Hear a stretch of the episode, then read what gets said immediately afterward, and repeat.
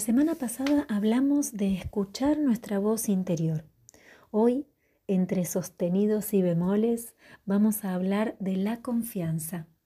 Confiar en nuestra voz interior y entregarnos al momento, dejarnos llevar. De ser conscientes y saber que cuando nos brindamos de esa manera, vamos a estar sostenidos y sostenidas por un colectivo de relaciones. Una actitud observable en los bebés, quienes esperan ser entendidos, cobijados y alimentados por su tribu, y al mismo tiempo registran todo lo que sucede a su alrededor.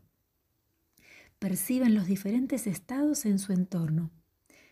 El menor cambio, un sonido nuevo, voces conocidas, melodías que invitan, ausencias repentinas, los humores, los aromas, y actúan en consecuencia. Un estado presente que desarrollan para preservarse, un instinto de supervivencia que aprendo cada día a comprender junto a la maestra Gladys Luján, una gran intérprete de quienes transitan sus primeros años de vida por la escuela. Confianza y atención, confianza y exploración, confianza y expansión. Expansión para salir a descubrir el mundo que los circunda. Expansión para probar nuevos movimientos. Confianza en quienes los sostienen. Dejarse mecer, percibiendo, aceptando o rechazando. ¿Y por qué hablo de rechazar? Porque a veces nos damos cuenta de que algo no nos gusta, de que algo no está bien y también debemos confiar en esa sensación. Una confianza sensible nos permite reconocernos entre sí. La acción de expansión del ser carece de especulación alguna, es decir, no espera nada a cambio y encuentra el regocijo en sí misma. En su estado de desequilibrio,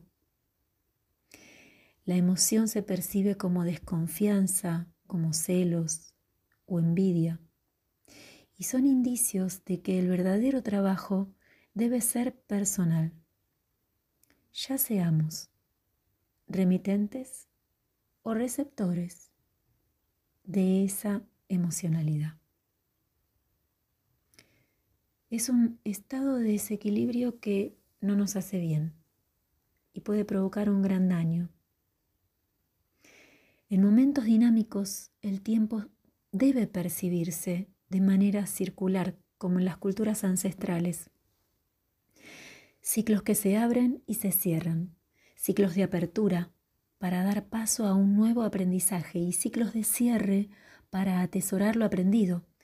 Y en estos tiempos, más que nunca, desarrollar esta confianza en nuestra percepción, en nuestra intuición, observando cómo resonamos en nuestro hábitat escuchando el entorno, al igual que sucede en un concierto. Bueno, quienes hemos tocado música en un escenario sabemos que también necesitamos escuchar cómo suena lo que estamos brindando, y a eso le llamamos el retorno. La flor que nos va a acompañar a desarrollar este estado de confianza en ese momento de expansión es Holly del sistema floral de Bach, el acebo, Ilex aquifolium.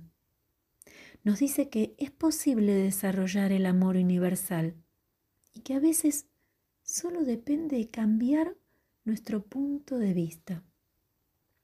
El amor incondicional, aquel que, si bien es desinteresado, sabe que volverá la recompensa en modos inesperados no siempre de la misma mano donde estamos entregando, porque estamos siendo la energía necesaria que se complementa con las demás, una acción individual que fortalece al colectivo, la pieza del rompecabezas que faltaba.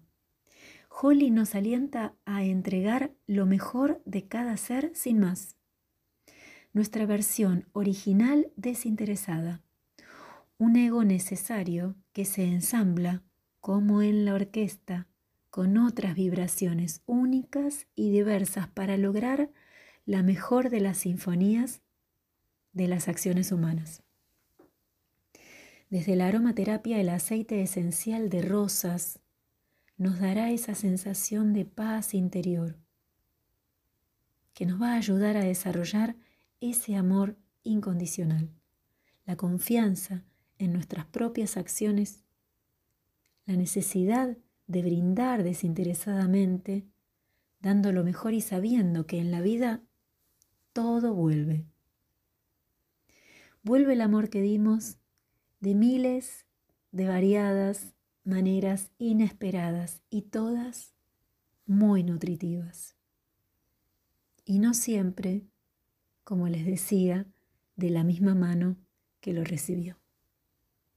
El universo lo percibe y le da la bienvenida con agradecimiento y de alguna manera estamos haciendo, como tantas y tantos, el mundo más bello, como el aroma a rosas. Quiero ser luz y dar amor. Quiero ser luz y dar amor. Siempre hay alguien esperando nuestra luz. Confiemos en nuestra intuición. Brindémonos desde el amor, cada cual con lo suyo. Y si esa voz dice que no, cambiemos el rumbo, buscar otros caminos. Recuerden, ya lo hablamos en otro momento, todos tenemos algo para dar, un brillo propio y por supuesto, siempre algo para agradecer. Cuando nuestras acciones están alineadas con nuestro ser, el universo sostiene. Y con la palabra sostenidos quiero decir que nada nos va a faltar. Y las experiencias son aprendizajes que más tarde o más temprano siempre nos favorecen. Entregarse entonces a esta bella sensación de brindarnos. Y ahora sí, a lo que vinimos. Abrazo musical.